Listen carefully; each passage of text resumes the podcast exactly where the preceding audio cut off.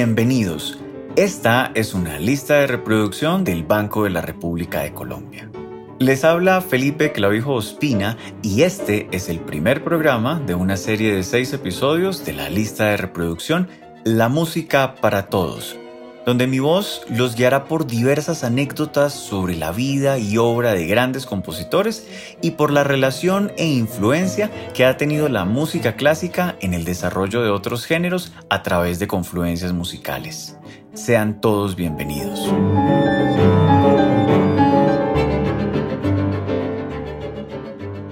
En este primer episodio que he denominado Héroes, Piratas y Espías, daremos inicio a un viaje en el tiempo a través del cual visitaremos diferentes lugares del mundo y de la historia en los que tres antiguos compositores se encontraron en medio de aventuras, vicisitudes, peligros e intrigas.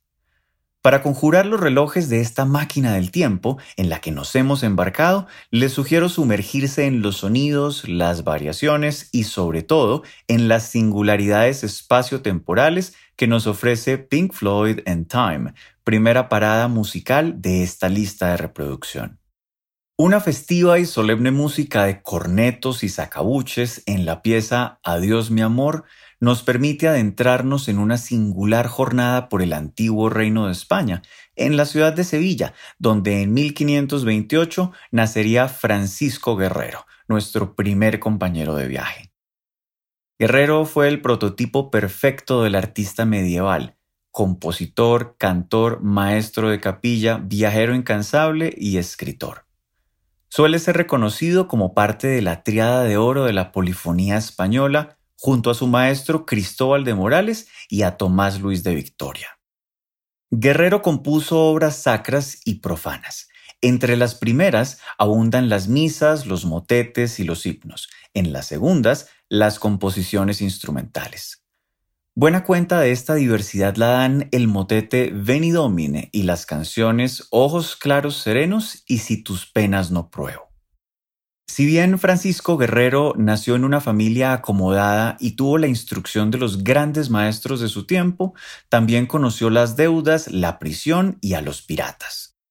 Una faceta que nos acerca a conocer mejor su vida es la famosa crónica El viaje de Jerusalén, en la que de forma autobiográfica nos cuenta los principales sucesos de su vida, así como los azares y sorpresas que le deparó aquel viaje a Oriente.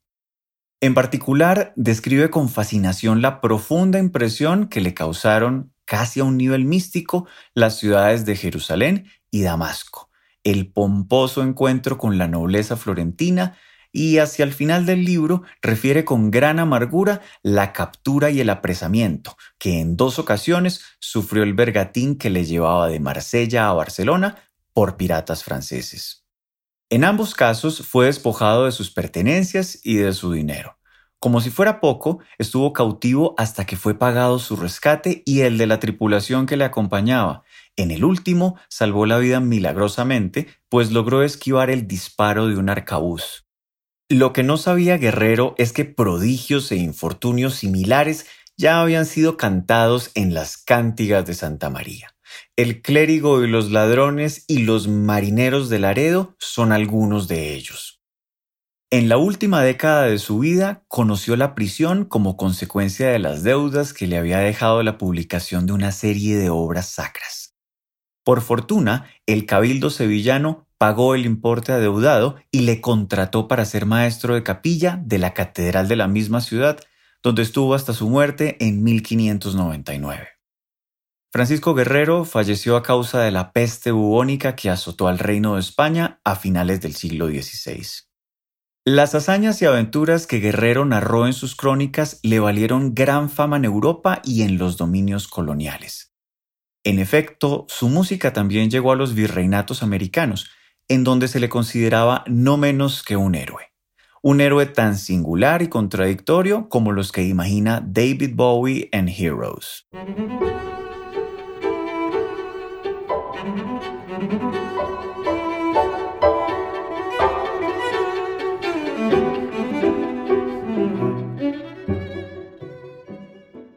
De Sevilla, de la mano de la música de David Bowie, partiremos hacia la fría y despótica Inglaterra de la corte de Enrique VIII para encontrarnos con Peter van den Hove, más conocido como Petrus Salamirre, un hombre enigmático de múltiples rostros, nombres y recursos. Dentro de los muchos talentos de Petrus, sabemos que fue un hábil copista flamenco que reunió para las cortes más importantes de su época una selección de la mejor música polifónica de los Países Bajos. Desde Enrique VIII hasta Carlos V disfrutaron los tesoros del manuscrito de Alamirre, una compilación de 850 composiciones de Johannes Ockeghem, Josquin de Pré, Pierre de la Rue y Adrian Villert, entre otros. Pero además de compositor y hábil comerciante de manuscritos e instrumentos, también fue espía. Durante varios años fue los ojos y oídos de Enrique VIII, pero como los mejores espías de la historia, fue agente doble y aprovechó su libre movilidad por las cortes europeas para ofrecer sus servicios a Richard de la Pole, último rival de Enrique por el trono de Inglaterra. Así que Petrus no solo compartía música e instrumentos, también compartía valiosa información sobre los planes y movimientos de uno y otro. Como todas las empresas de alto riesgo, el vínculo con Enrique VIII terminó rompiéndose por sospechas de traición alentadas por el cardenal Thomas Wolsey. Sin embargo, Petrus tuvo la astucia suficiente para anticipar este movimiento y alejarse a tiempo de la corte inglesa escapando así de una venganza segura. No olvidemos que sus contactos se extendían a Margarita de Austria, Felipe el Hermoso, Carlos V y su último jefe, el rey Cristian III de Dinamarca, quien le contrató como copista y experto en minería, quizá más un eufemismo para espionaje. Finalmente, Peter van den Hove o Petrus Salamirre dejó de existir físicamente en 1536 pero nos legó una de las colecciones de manuscritos musicales más impresionantes y mejor logradas de la historia, así como una singular trama de aventuras y espionaje, al mejor estilo de James Bond. Dejamos los Países Bajos, acompañados por la exquisita música de Alamirre, para acercarnos a una pequeña villa a las afueras de Roma, llamada Palestrina, lugar que dará nombre a nuestro último protagonista de esta historia. Giovanni Pierluigi da Palestrina, cantante, maestro de capilla y compositor de la capilla papal. Y es que Palestrina, a más de gran maestro de la polifonía y hábil estratega político en el Vaticano, es para muchos el hombre que salvó la música en Occidente. La historia es singular.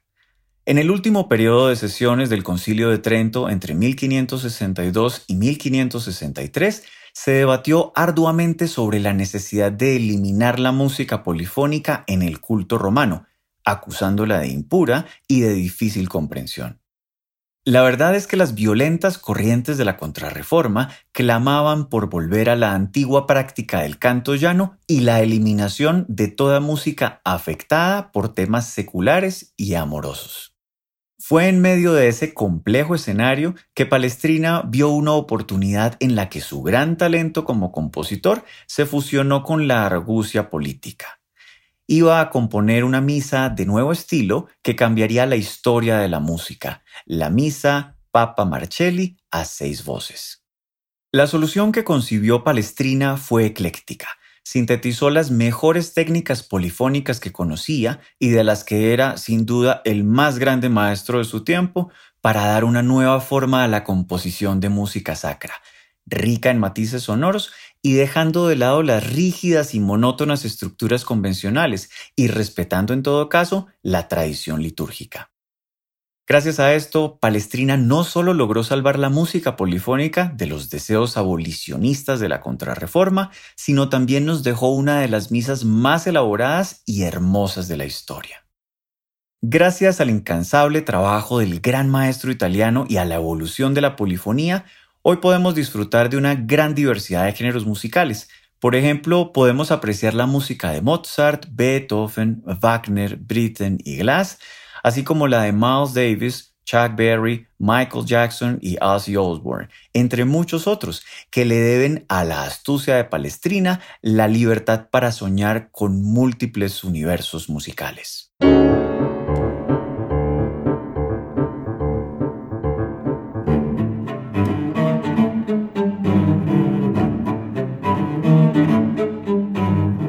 Los invitamos a escuchar la lista de reproducción La Música para Todos, que se encuentra disponible en la cuenta de Spotify Banrep Cultural.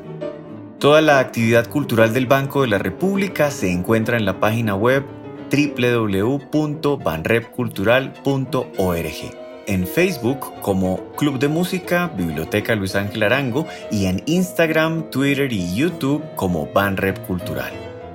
La investigación, selección musical y presentación de este episodio fue realizada por quien les habla, Felipe Clavijo Ospina.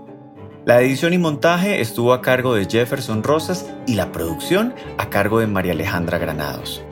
La música de este podcast es parte de Conversaciones, Variaciones para violín, violonchelo y piano Opus 32 del compositor Juan Antonio Cuellar, interpretada por el ensamble Lincoln Trio. Los esperamos en nuestro próximo episodio.